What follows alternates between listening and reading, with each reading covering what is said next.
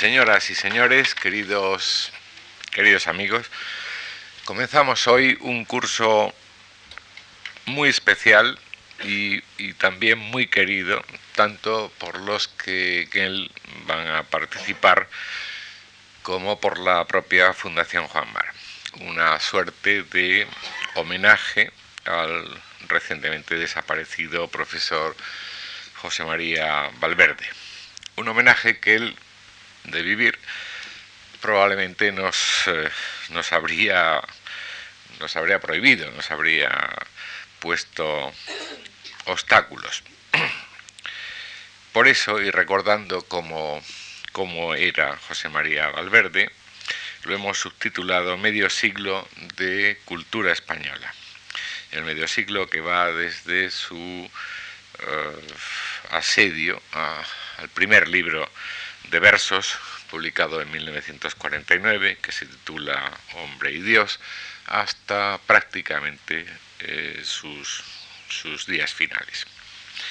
A lo largo de cinco lecciones, discípulos suyos, directos o indirectos, los harán no solo su obra, su rica obra de poeta, de ensayista, de traductor, de glosador, de pensador, sino y eso es lo que nos ha interesado especialmente, la época en la que esta obra fue elaborada para admiración prácticamente de todos. Una, una, época, una época difícil, una época compleja, que José María Valverde y otros como él, no muchos, pero, pero sí suficientes, contribuyeron a salvar para la cultura española.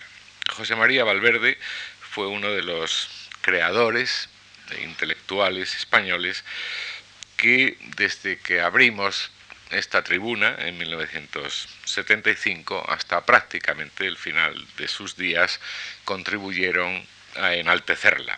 La última vez que estuvo con nosotros, hace ahora apenas tres años, en 1995, fue no para hablar de él, sino para presentar un libro de uno de sus discípulos más queridos, el profesor Rafael Argullol. Y algunos de los que estamos aquí recordamos aquel diálogo, un diálogo no, exento de argucias dialécticas e incluso de pasión, entre maestro y discípulo maestro, discípulo ya maestro, como uno de los momentos más felices que han ocurrido en esta, en esta casa.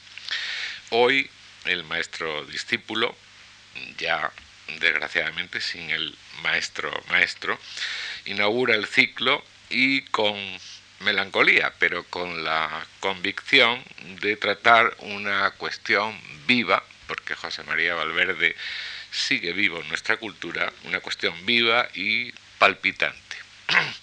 Pero antes de cederle la palabra, quiero primero agradecerles su nueva colaboración en nuestras actividades y decirles algo de José María, de Rafael Argullol. Es barcelonés de 1949, triplemente licenciado en Filología Hispánica en el 72, en Económicas en el 74 y en Ciencias de la Información en el 78 y probablemente fue José María Valverde el que le indujo hacia la filosofía, eh, ciencia en la que se doctoró en 1979 con premio extraordinario. Actualmente Rafael Argullol, resumo mucho su biografía, es catedrático de Humanidades en la Pompeu Fabra de Barcelona.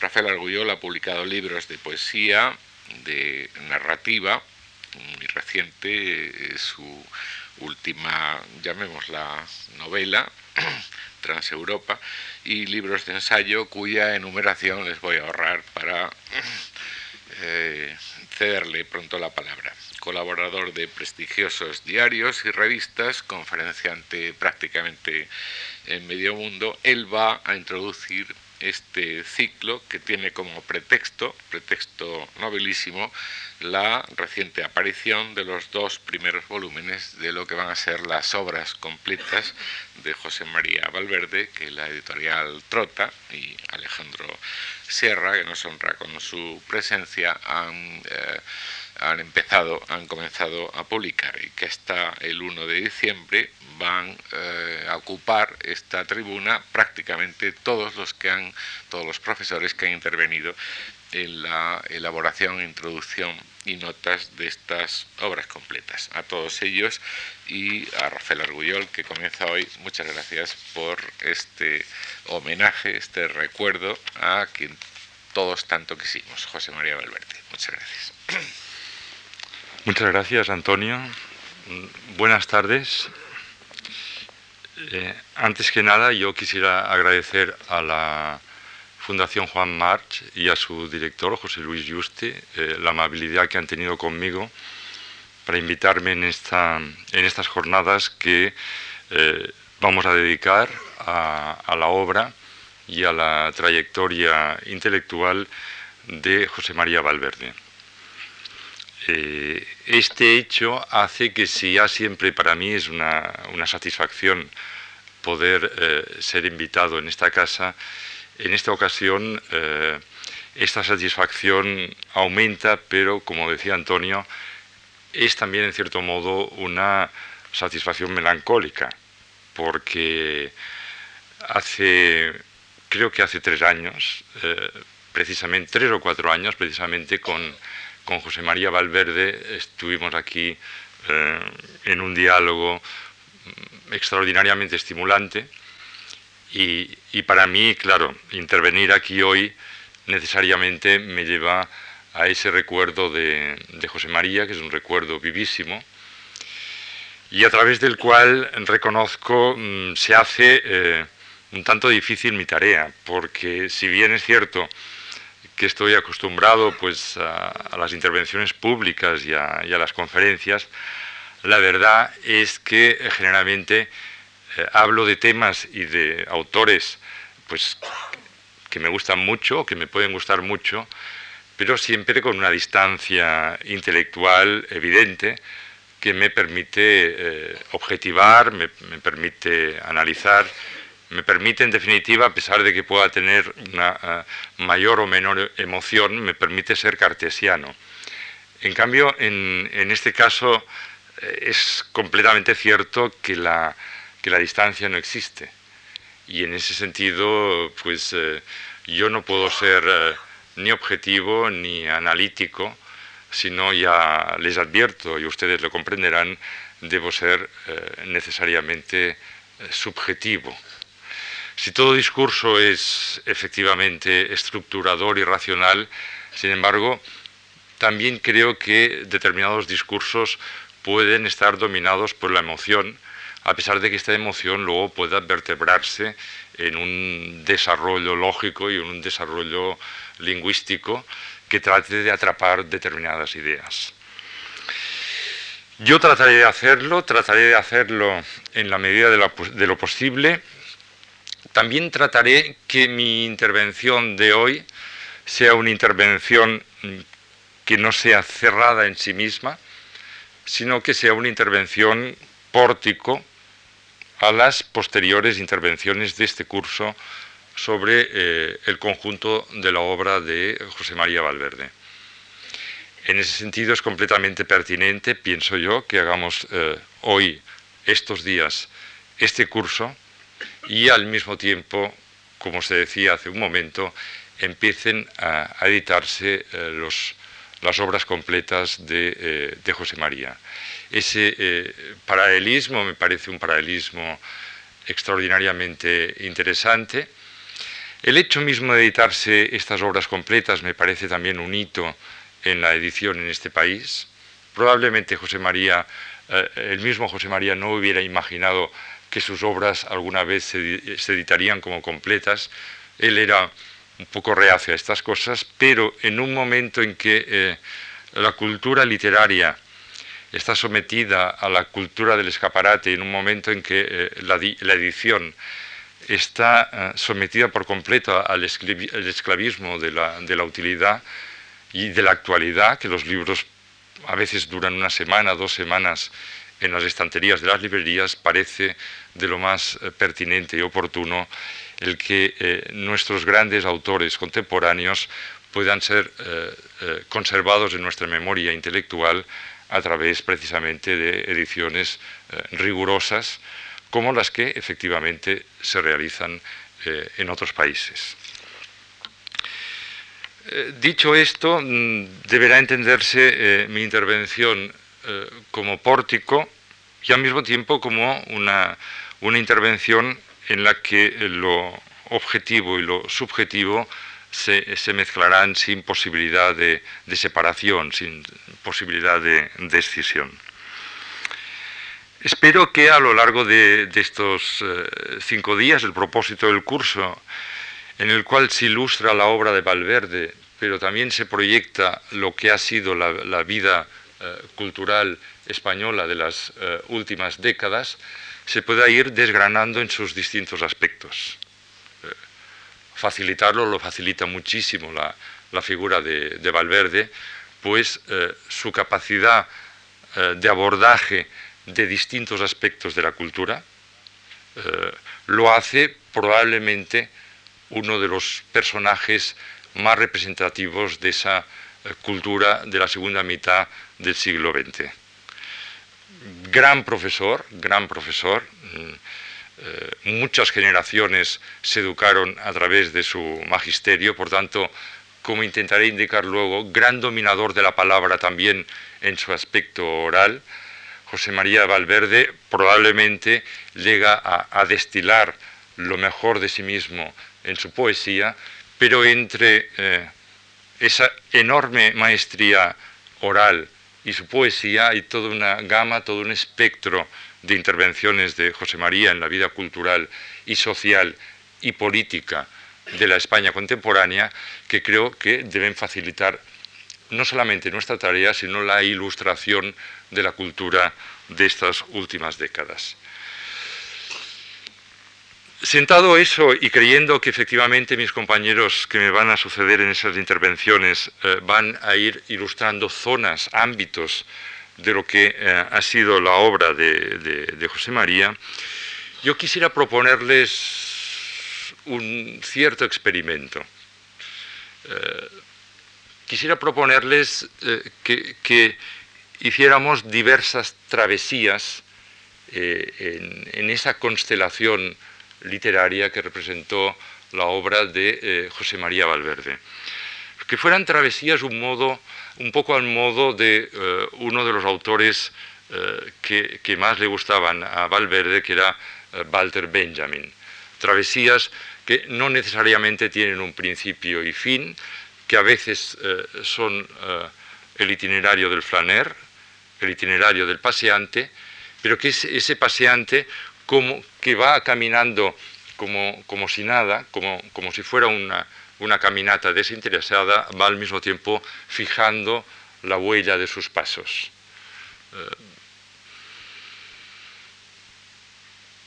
junto con su poesía, que yo creo que sí que está muy cohesionada y muy medularmente cohesionada y muy acotada, y que incluso mm, José María llegó a acotar personalmente diciendo, bueno, ya no escribo más poesía o casi ya no escribo más poesía.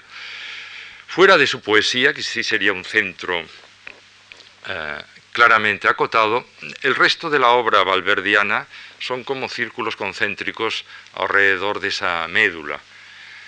Y por eso, siempre iluminándonos a través de, eh, de su poesía, Creo que no es ilícita la manera de abordarla al modo de travesías benjaminianas que van eh, atravesando estos eh, círculos concéntricos. Por tanto, les propongo un cierto rompecabezas, pero que espero que tenga sentido al final eh, de todo el itinerario.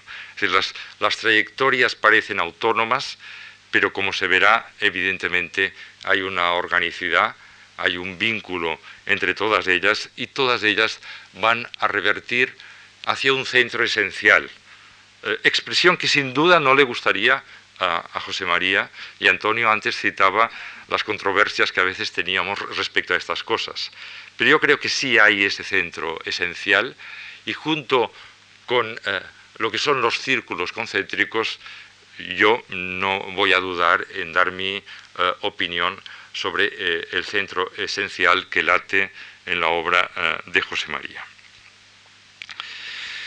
Me gustaría empezar por un final que también será un principio. todos dijimos, y era verdad en el momento de, la muerte de Valverde, que su interlocutor último, aquel al, que dedicó de una manera más concentrada sus últimos esfuerzos eh, intelectuales, yo casi diría espirituales, era Kierkegaard. Y pienso que José María compartía muchas cosas con, Kierkegaard. Compartía mm, no solamente ese, gusto por el, por el paseo intelectual, sino compartía también una cierta capacidad para la metamorfosis, una capacidad para las máscaras, una capacidad para el abordaje de distintos estratos al mismo tiempo. Siempre revelándose, pero también siempre eh, camuflándose. De todos modos, yo creo que hay en esa afinidad mucho de verdad. No es los gestos que en José María le acercan a los gestos de Kierkegaard denuncian también un tipo de, mm, concepción de la existencia y del mundo que le, relaciona, si bien evidentemente eh, los contextos humanos, geográficos, culturales eh, de uno y de otro eran eh, muy distintos. Les propongo este, este inicio desde el final. A partir de, la lectura, voy a leer unos pocos fragmentos, siempre sacados de ese centro medular que es la poesía. De la lectura de, una, de un poema, uno de sus últimos poemas, que se llama Noche Oscura. Oigo sin sueño aullar sirenas Ahí está el mundo extraño, todo de sonámbulos fatigados, de costumbres, de hambre y hastío.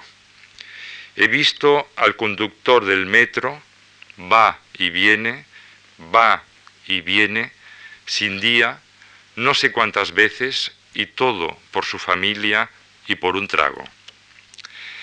Y el gran abogado lo mismo, y el reluciente financiero dan a sus norias.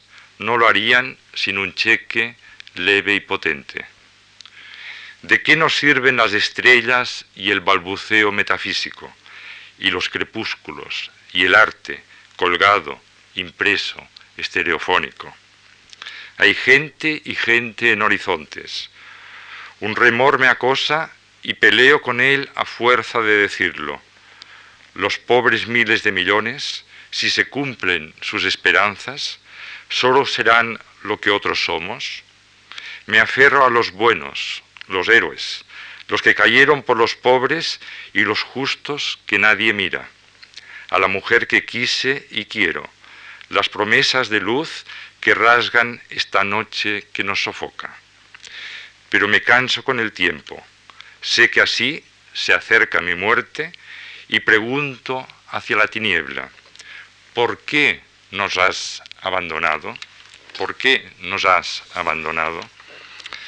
Evidentemente, mm, no solamente todo el poema, sino eh, eh, este último eh, verso, ¿por qué nos has abandonado?, nos introduce a uno de los elementos para mí esenciales de la concepción del mundo de José María Valverde, si bien un elemento que él, con ese con esa tendencia que tenía a lo austero, con esa tendencia que tenía a no, a no caer nunca en el patetismo, controlaba muy bien las expresiones de esa esencialidad y de esa eh, concepción.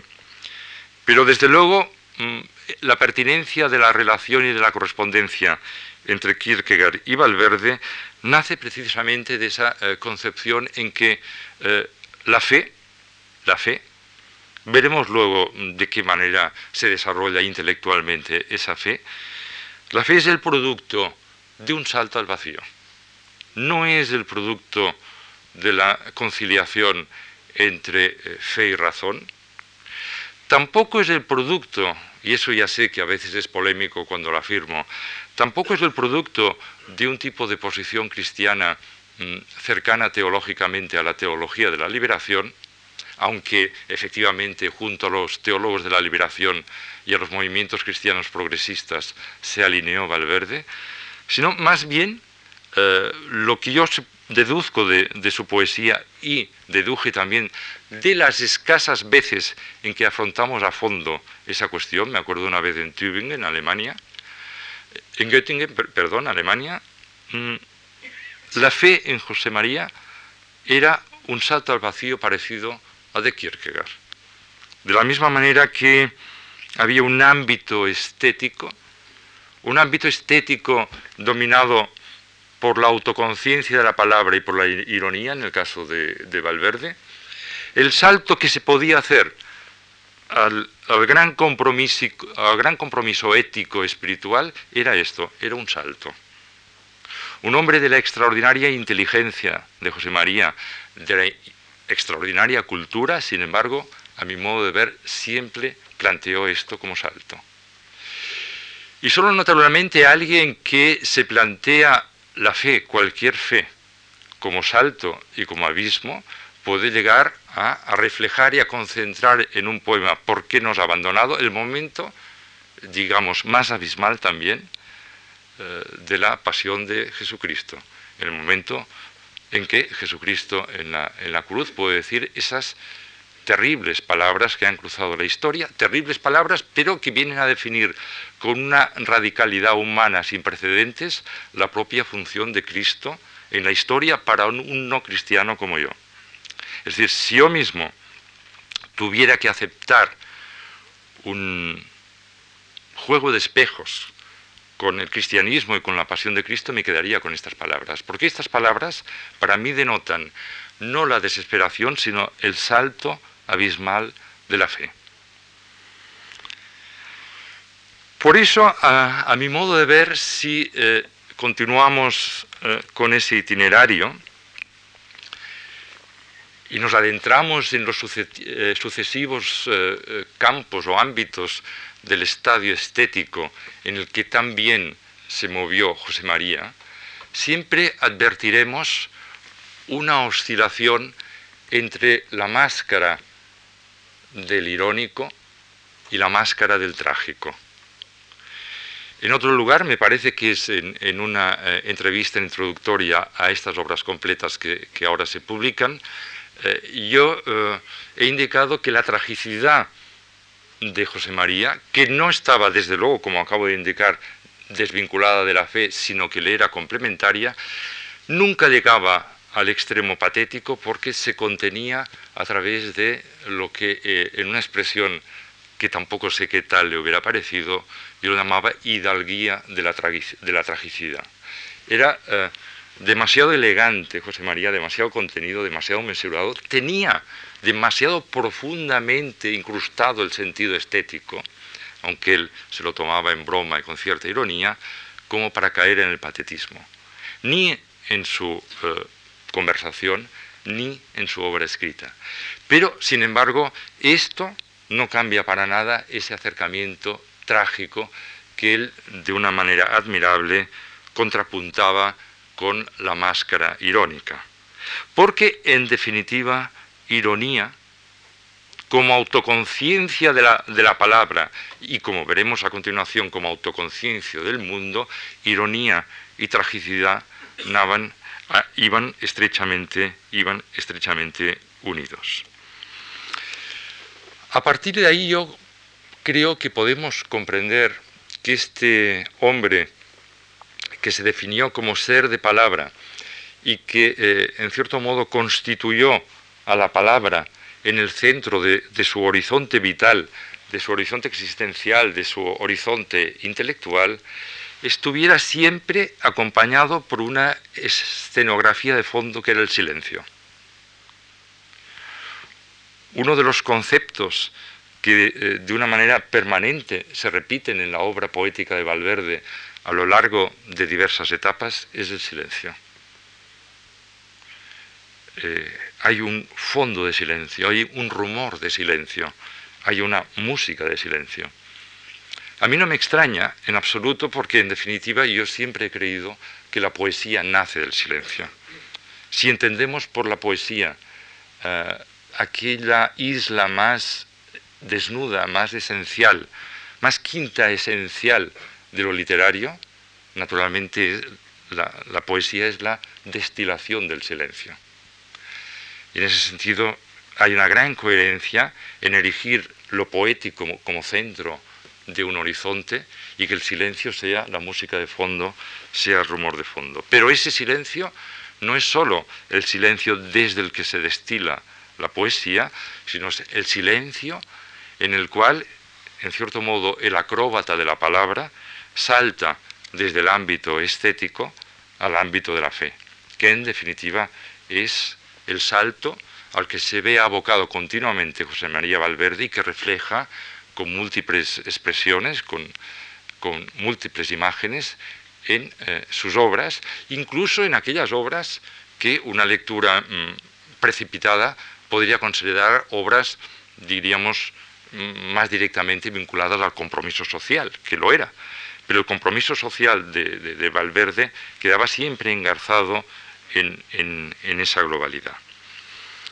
El silencio le acompañó como leitmotiv de, de, su poesía en, múltiples eh, ocasiones. Aquí les recuerdo, no, todos los versos, la, segunda mitad de un poema eh, de juventud de, José María, de, 1945, de extrema juventud, en el que ya hace referencia a una cuestión que sin embargo resurgirá luego muchas veces. Sueño que no será como el de ahora, lleno de ávidos pozos, de agujeros que de repente se abren a la nada, porque tendrá, disuelta en su materia, como nana de madre, tu voz muda, la luz de tu existencia tapizando las alas de mi sueño. No me pidas que cante cuando vengas, cansado estoy del canto. Tú has de ser la paz última el blanco umbral de Dios. Solo oirás mi silencio como rumor de fuente, como la paz de un lago creado por tus manos, trayéndote el reflejo de Dios para alabarte. Confundidas las almas en las anchas llanuras del silencio, en su noche sin borde esperaremos. Independientemente del destinatario de amor de ese, texto, eh, el reclamo a ese silencio como, telón de fondo es impresionante. Eh, ese silencio, anchas llanuras del silencio, en su noche sin borde. En realidad, esa noche sin borde se fue desbordando siempre en la eh, poesía de, de, José María, aún en aquella posterior, a la época que estamos comentando, donde él intenta alejarse y se aleja realmente de todo gesto grandilocuente de toda solemnidad. No he conocido ninguna otra persona que tuviera la profundidad metafísica de José María y que tan alejado estuviera de, hacer, de aceptar la verborrea metafísica. Él intentaba alejarse de toda solemnidad conceptual y creo que lo consiguió perfectamente a través de toda su obra posterior a su estancia en Roma en los años 50. Pero él nos enseñó a mí particularmente y creo que a todos, a cómo se puede avanzar eh, profundamente en cualquier cuestión sin someterlo a aquello que Benjamin, hablando de los filósofos que ligan a un lenguaje hermético, eh, se refería al lenguaje de los rufianes. Él siempre evitó esto, siempre evitó, siempre creyó, y creo que es una gran lección, siempre creyó que lo profundo se expresa con enorme claridad. Ese silencio como, música de fondo, sin embargo, evidentemente viene contrarrestado, o en el escenario del mundo viene contrarrestado, por ese que parece el elemento central de toda la poética de José María, que es eh, su amor a la palabra o su confianza en la palabra, ser de palabra. Eh, en múltiples ocasiones tanto en sus poesías como en sus escritos en prosa, como en sus conversaciones orales, como en sus cursos. Él puso en el centro del mundo la palabra. Sin palabra eh, no hay mundo y sin palabra tampoco hay posibilidad de regeneración de mundo, de rescate del mundo. Ahora bien, tampoco ahí podemos caer en los equívocos fáciles. La confianza en la palabra de Valverde era una confianza que se movía en una gran tensión. La misma tensión, creo yo, que define esa, contradicción continua entre el ámbito que él estético, irónico, trágico, y el ámbito, eh, el ámbito de la fe. Porque el, gran encarnador de la palabra en distintas facetas que, fue eh, José María, y, es un aspecto central de esos trayectos particulares que estamos eh, emprendiendo, no dejó de someter a esta palabra al polo de la contradicción, a los polos de la contradicción. Recordemos, por ejemplo, dos, dos poemas totalmente contrapuestos. Por un lado, el pecado del lenguaje. El pecado del lenguaje, que es uh, un poema, eh, creo que originalmente de 1954. Del miedo original solo me pudo mi palabra salvar.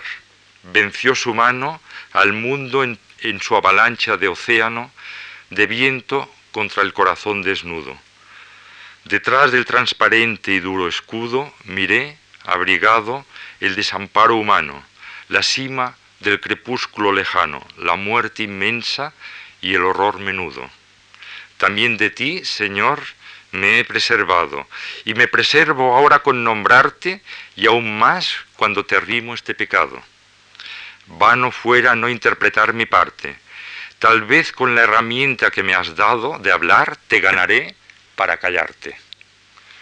Una expresión extraordinaria, una paradoja extraordinaria. Te ganaré para callarte. La palabra en la cual efectivamente eh, el hombre de fe que es José María, el verbo de Dios, es utilizado en esa encarnación poética para callar al mismo Dios, para callarte. Y en ese sentido, la fuerza, la fuerza del lenguaje es también, como dirían los griegos, la ibris del lenguaje. El pecado del lenguaje es nuestro único recurso, pero no es un recurso que deje de tener su carga, que deje de tener sus cargas. Y sin embargo, ese lenguaje es lo único que nos rescata, es lo único que nos rescata, es lo único que nos, nos permite romper el monólogo el peligro del soliloquio, el peligro del autismo físico y espiritual y verternos en el mundo, verternos en nosotros, verternos en el amor, verternos en la compasión, verternos en la solidaridad.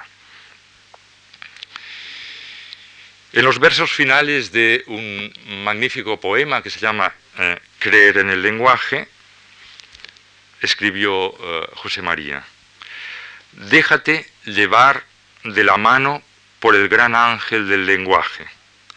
Cree en tu propia palabra, la de todos, y ya estarás salvado en la red del hablar, volcado hacia el gran oído, donde todo lenguaje, carne de memoria, ha de ser recordado. La llamada del niño que ahora muere de hambre en una choza, los cientos de millones de cuchicheos amorosos de anoche, las diarias palabras sencillas como el pan de todos con todos, las órdenes de los que mandan que otros se manchen las manos abrumando a los débiles, pero esos clamarán por hallar castigo que limpie y salve lo que aún en ese clamor siga viviendo. Las ocurrencias que no decimos, pero notamos que son oídas en el fondo de nuestro ser, como un espía sin sueño. Habla con sentido de lo que vivas y estarás así rezando y actuando como un héroe. Estarás dándote a la verdad donde quedamos entregados en manos del ser que es palabra y que un día empezará en voz alta otro diálogo que no acabe. Me parece muy importante este red del hablar, ese conversar todos con todos, ese diálogo que es un diálogo radial, y que incluso llega a desbordar los límites del tiempo de la vida.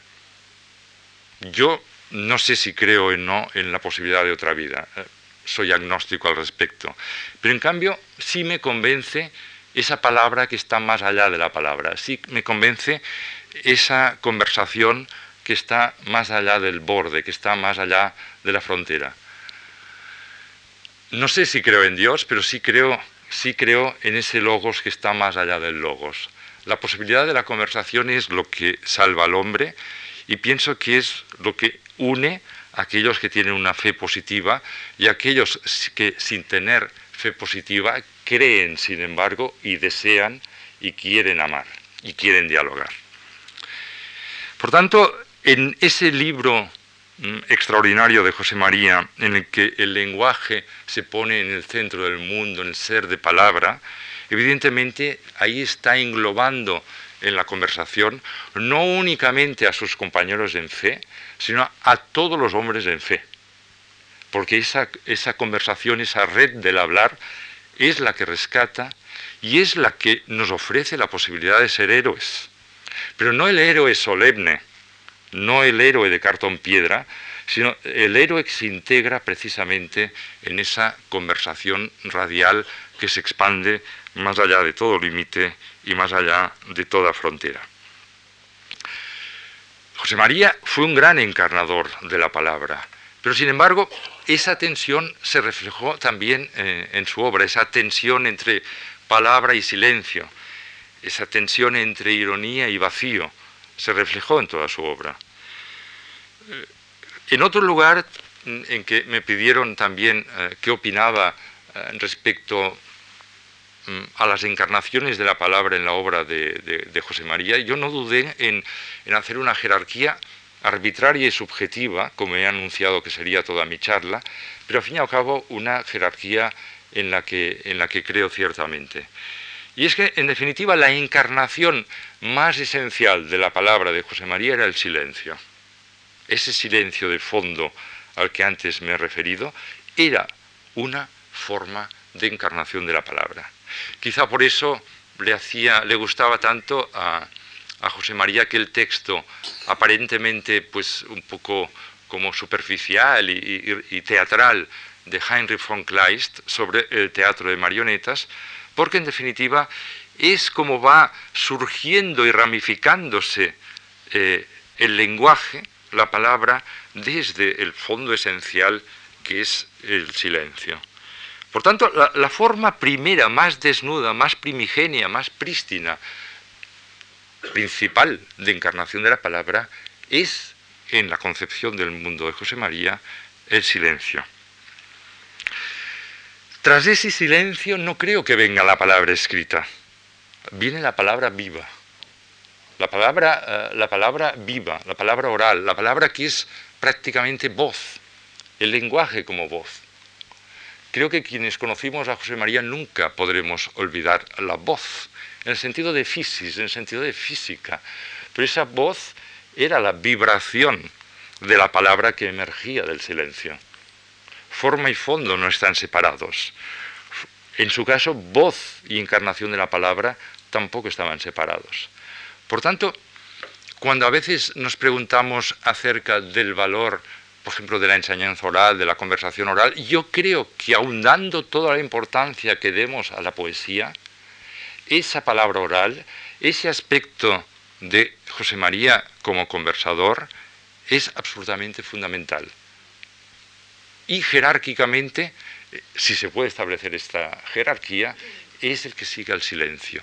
Es la lenta encarnación de la palabra en la voz la voz a través de la cual ama, la voz a, través de la cual dialoga, la voz a, través de la cual protesta, la voz a través de la cual se compromete, la voz a través de la cual a su vez calla. Porque partiendo del silencio, José María era un hombre de muchos silencios, de muchos silencios. Por tanto, gran conversador, tenía, sin embargo, el dominio del silencio de una manera maravillosa, casi diríamos de una manera majestuosa. Siguiente con este juego de jerarquías, que ya sé que es un juego, evidentemente vendría entonces un tercer estrato que sería la palabra autoconsciente en el sentido eh, más elevado, que es, como antes he dicho, la poesía. El silencio, la palabra oral, la poesía nos introducen a ese salto al que me he referido en mis primeras eh, eh, palabras.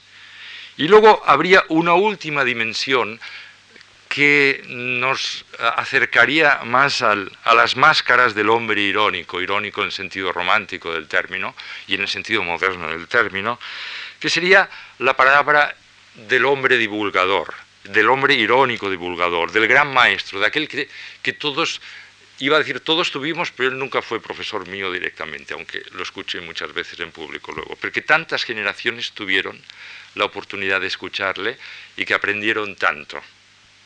Ninguno de esos mm, estratos de encarnación de la palabra están naturalmente alejados unos de otros o cortados unos de otros. Es un único hilo conductor.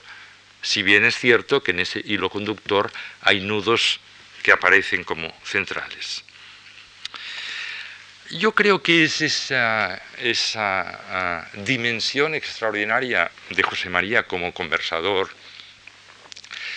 lo que nos permite eh, adentrarnos en esa faceta tan eh, abrumadora y tan universal de sus conocimientos, que es eh, ese paseo por la cultura, ese paseo por la historia de las ideas, que hizo también, junto con su poesía, eh, José María.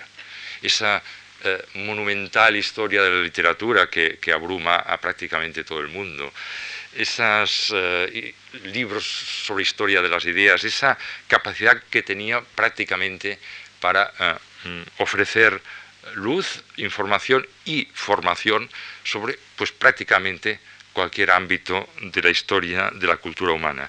Y es que él integraba eso de una manera natural, no al modo del erudito, sino lo integraba precisamente en, en esa red del hablar de la que, eh, a la que hacía referencia eh, en su verso. Y en esa red del hablar, en esa red del conversar, se integraban los grandes nombres y las grandes obras lo cual lo hacía fascinante, porque ninguno de esos grandes nombres ni obras eran arqueológicos, sino eran prácticamente como alguien que estuviera invitado al banquete. Los que eh, tuvimos la ocasión de, frecuentarle, eh, era una experiencia pues, prácticamente cotidiana. Eh, pues a través de la palabra y la conversación de José María, pasaban desde desde Rousseau hasta Platón y desde Platón hasta Machado, desde Machado hasta Canetis, de Canetti a Wittgenstein, pues pasaban pero como, aquello, como aquellos invitados que vienen al salón, es decir, con, toda la vitalidad, con toda la viveza. Y así también sus obras, que nunca estaban teñidos de ningún toque de arcaicismo, sino que se recogían en su propia vitalidad. Tan generoso era José María en esa eh, eh, eh, conversación universal que llegaba a integrar autores por los cuales sentía una profunda antipatía.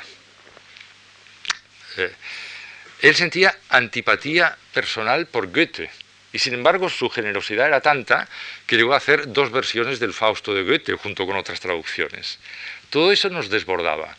Todo eso, mm, para quien no le conociera, parecía casi imposible. Y sin embargo, en él era natural y en la cercanía de él tenía algo de espontáneo y natural.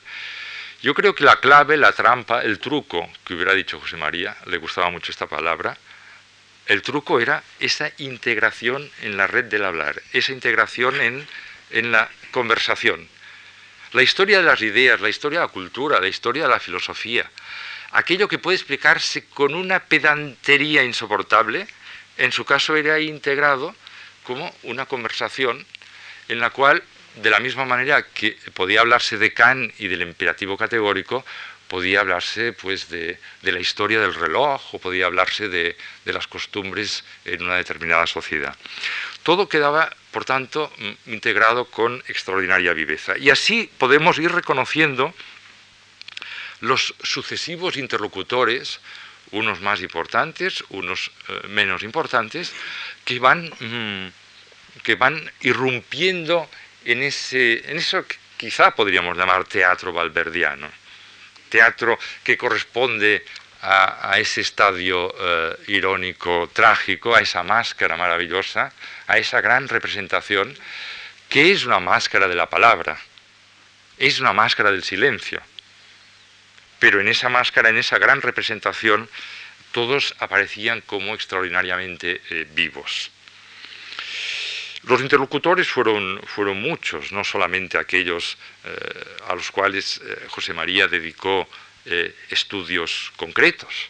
Es más, yo pienso que él que no fue un autor de ensayos, no, no, no, no, no gustó especialmente de, la expresión del ensayo, eh, muchas veces intercaló pequeños ensayos, miniaturas, en, otras obras, por ejemplo, en la historia de la literatura, en, eh, en Vida y Muerte de las Ideas, en Breve Historia de la Estética. Iba intercalando como, como pequeños ensayos, como, como, píldoras en pequeñas dosis concentradas, en las cuales efectivamente eh, llegaba a expresar lo, más puro, lo más contundente, lo más perfilado de sus opiniones sobre un determinado autor o sobre una determinada obra. En sus paseos creo que fue muy referencial, evidentemente, la lectura del Evangelio, sobre todo del Evangelio de, de San Juan, el principio fue el logos, el verbo, la, palabra, la palabra como mundo esencial. También San Agustín, las confesiones. Y de, las confesiones de San Agustín a las, a las, confesiones de, Rousseau. Evidentemente era algo que no podía dejar de, fascinar a un hombre como, eh, como José María. Todos sabemos la importancia que él dio a la autoconciencia del lenguaje como eh, elemento esencial del hombre moderno. De ahí sus estudios sobre, sobre Humboldt, sobre Herder, sobre Kleist, sobre los románticos, en los que eh, no, dudo que van a abundar los otros compañeros que también hablarán sobre José María en, este curso. Sobre Nietzsche, por ejemplo. Eh, autor con el que tenía una relación sinuosa. No era nada ingenuo José María, era un hombre bueno, pero no ingenuo, para nada. Era un hombre más bien malicioso en su sentido crítico, pero muy bueno. Y en ese sentido no abordaba tranquila, sencillamente ya críticamente los autores. Yo me acuerdo muy bien cuando mm, empecé a, trabajar con él, mm, pensaba hacer una tesis sobre el Renacimiento, y por eso estuve eh, en Roma viviendo, pero luego abandoné. Me interesó mucho el Renacimiento, pero no hice la tesis. Y, sin embargo sí me metí en una serie de raros vericuetos, no con ánimo de tesis, sino de libro, que luego se convirtió también en tesis en parte, sobre eh, los románticos, o sobre la constelación romántica. Y me acuerdo muy bien que en los primeros tiempos a mí eh, me llegaba a, disgustar la posición... Mm, eh, como irónica que muchas veces y crítica que eh, José María adoptaba ante determinados nombres sacrosantos. Claro, yo tenía un, entusiasmo juvenil absolutamente dogmático y sectario. Y como tal me parecía muy mal algunas bromas que hacía José María sobre autores que a mí me parecían esenciales. Luego con el tiempo la verdad es que me he dado cuenta que tenía toda la razón del mundo en la mayoría de los casos. Y en Nietzsche, que yo por entonces era un loco de Zaratustra, loco, porque para ser loco de Zaratustra se ha de ser totalmente loco, pero me encantaba ese tono exagerado, profético de Zaratustra, y José María se lo tomaba con gran, con gran broma y chanza, ¿no? Porque claro, a él, ¿quién le, ¿qué le gustaba ya de Nietzsche? Le gustaba precisamente el Nietzsche experimentador del, lenguaje, el Nietzsche capaz de, de escribir verdad y mentira en sentido extramoral. El Nietzsche capaz de esa obra maestra de la ironía que es el último libro de Nietzsche, eh, Exe Homo. Bien, le, parecía bien el nacimiento de la tragedia y, y, bueno, consentía que se pudiera hablar de Zaratustra, aunque no soportaba el tono. Yo tampoco lo soporto ahora. Pero entonces estaba exaltado con ese tono y naturalmente me, demostraba José María ese distanciamiento crítico, irónico que él adoptaba con todos. Era un interlocutor, antes he dicho, vital, mm, extraordinariamente vivo, pero no por ello menos eh, crítico. Faceta que quisiera eh, destacar y recordar en un momento en que nuestro ánimo crítico parece estarse desarticulando por completo, en un momento en el que parece que todo valga. No era así de ninguna manera en José María, que tenía afilados eh, dientes críticos. Él hubiera podido ser tan corrosivo como Karl Kraus si no hubiera tenido esa temperancia, esa bonomia a la que antes me he referido, ese sentido de la elegancia y de la contención. Pero el sentido crítico de José María era eh, muy agudo. Por eso, junto eh, con los que he citado, no es de extrañar que al lado de los pensadores fundamentalmente filosóficos que acabo de indicar, los escritores que más interesaban a José María eran escritores que han trabajado en, el interior de la sospecha de la palabra.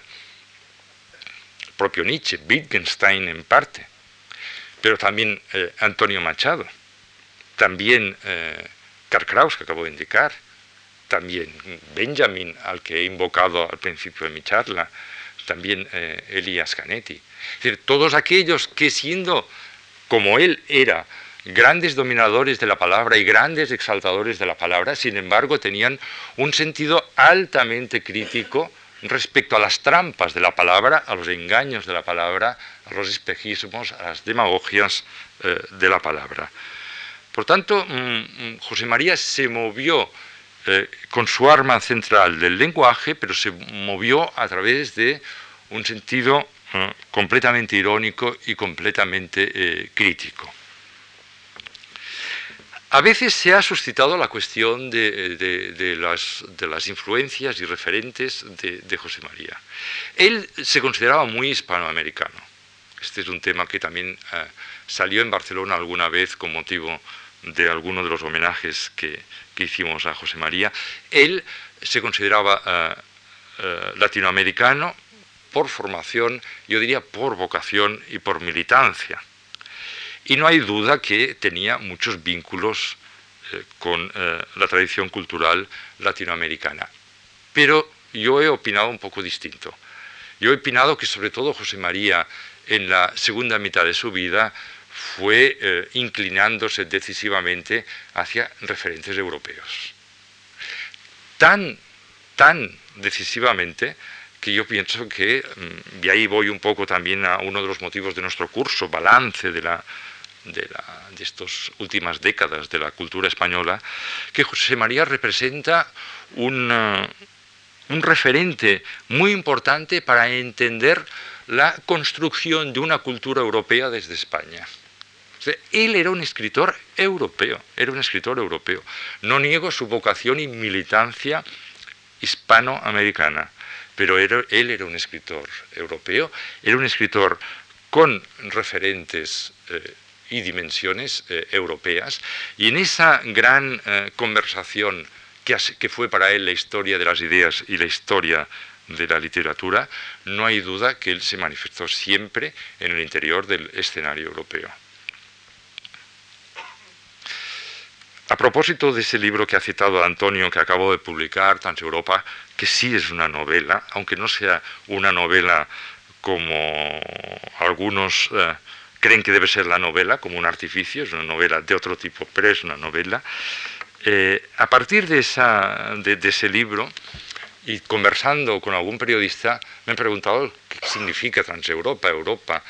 Y yo decía, es que es muy importante, es muy importante cuando hablamos de Europa, no dejarlo puramente a los burócratas, a los expertos. Estamos, estamos construyendo, si es que estamos construyendo algo, una Europa puramente formal, una Europa sin alma, una, Europa puramente economicista. Si verdaderamente creemos que es necesario construir un nuevo escenario europeo, una Europa, hay que habitarla culturalmente, literariamente, espiritualmente.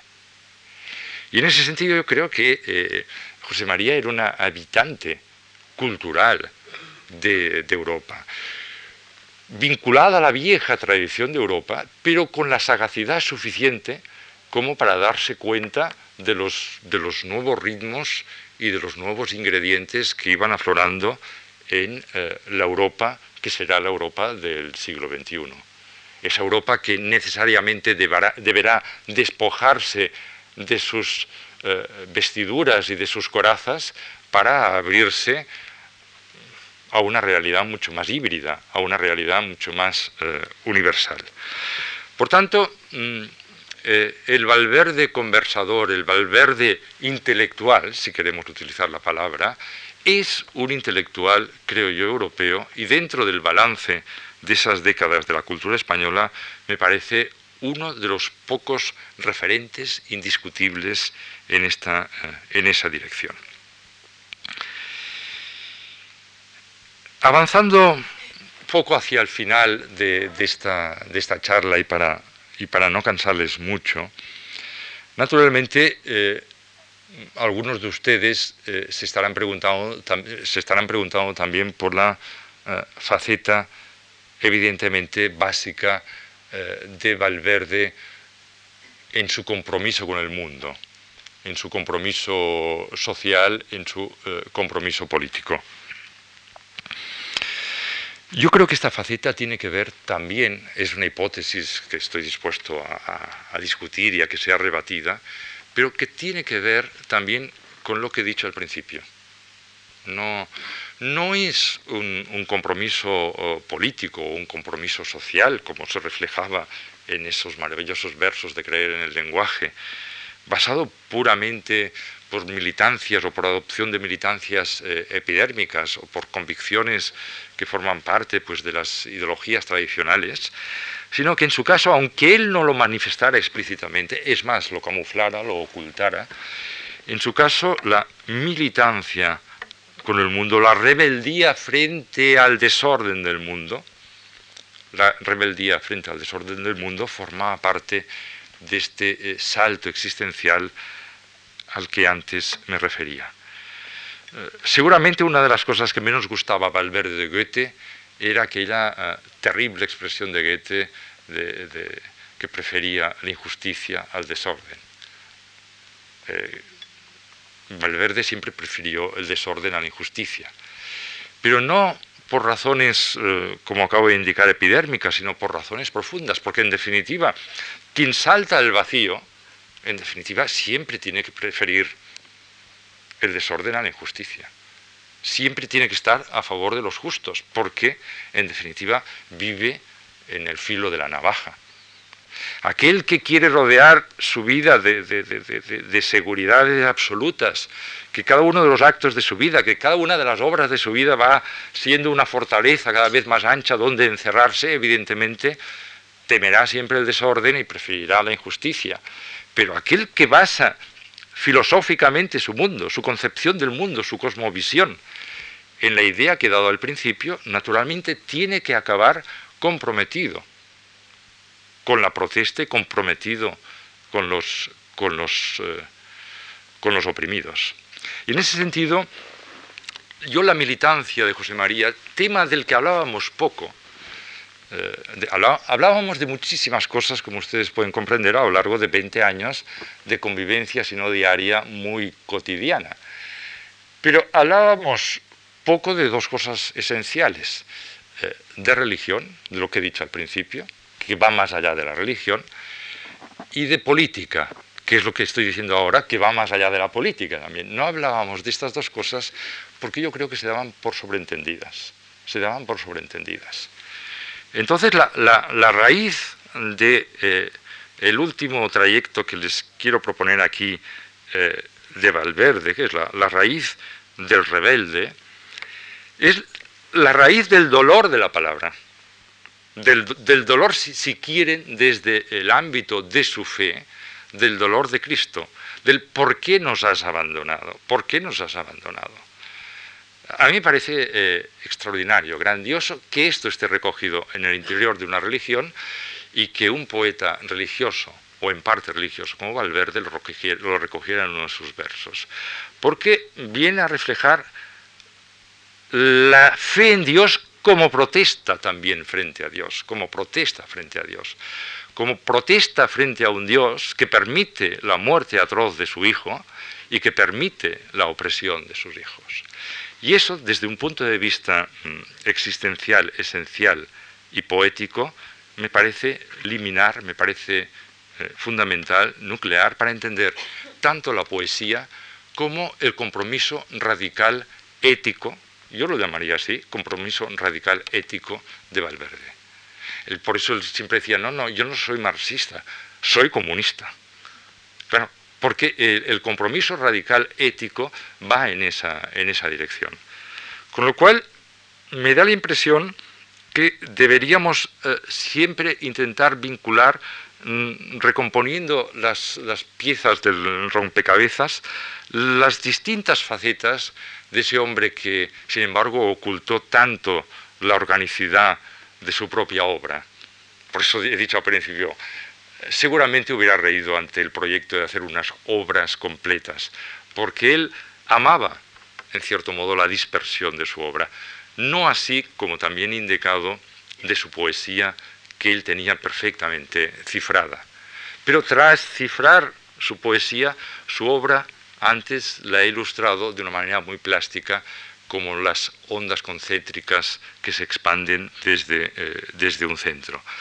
Pero sin embargo nosotros tenemos, eh, en cierto modo, la obligación y además podemos tener el placer de ir recomponiendo las piezas de este rompecabezas, porque si lo hacemos no solamente será un acto de conocimiento intelectual, que lo será, sino un auténtico acto eh, de amor para aquellas personas que lo hemos, eh, lo hemos querido. Debemos aceptar hasta cierto punto tal como era, pero también debemos eh, recomponer, eh, no seguirle en todos sus trampas y sus trucos, y en ese sentido hay que saludar, como eh, decía al principio, las obras completas y también el que este sea el primero de toda una serie de cursos sobre la obra poética e intelectual de José María. Para acabar ese recorrido, mm, Quisiera, sin embargo, ir, en cierto modo, más allá de sus propios trayectos. Eh, tal vez sin saberlo, en, uno de sus eh, últimos poemas, yo creo un magnífico poema, él eh, prácticamente dijo renunciar a la poesía, pues casi por la época que yo lo conocí, a finales de los años 70. Se impuso una autorrenuncia a la poesía, sin embargo, todavía escribió algunos poemas, todos ellos eh, magníficos. E, ese hombre de apariencia un poco pesimista eh, que era José María, sin embargo, en el poema que les eh, voy a leer, ofrece unas, unas claves mm, admirables para que nosotros hoy podamos recoger su memoria y casi podríamos decir al modo griego que podamos recoger su inmortalidad en la memoria.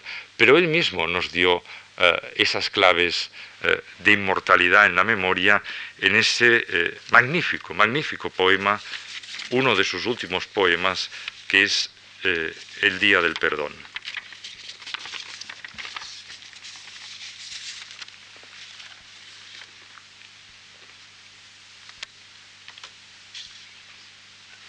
que aquí en, esa fotocopia tengo el poema El Día del Perdón justo después del verso que he leído al principio, porque nos has abandonado, de, Noche Oscura. Y sin embargo, ahí cambia el, registro y con este poema, aportando con las eh, palabras del propio José María, eh, acabaré eh, mi comentario. El día del perdón. ¿Por qué en la edad propicia a la memoria no repaso el pasado a mi sabor y mi imagen, al verla en otro tiempo, me inquieta como el eco de mi voz? Y no es que crea ser mejor ahora, es el ver desde lejos como soy. Tendrá que haber un día en que pueda servir el vino, hablarme sin rubor. Tendrá al final que haber quien me reúna en paz conmigo mismo en el perdón. ¿Por qué ante los que viven desangrando al prójimo no acierto a alzar la voz, por más que estudie atento las astucias de su arte y su saberse dar razón? Mucho tengo y tenemos compartido con ellos en el propio corazón. Tendrá que haber un día en que nos juzguen a todos y nos quemen en amor.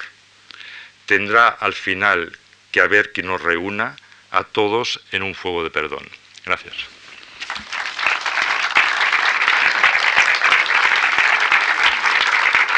Muchas gracias.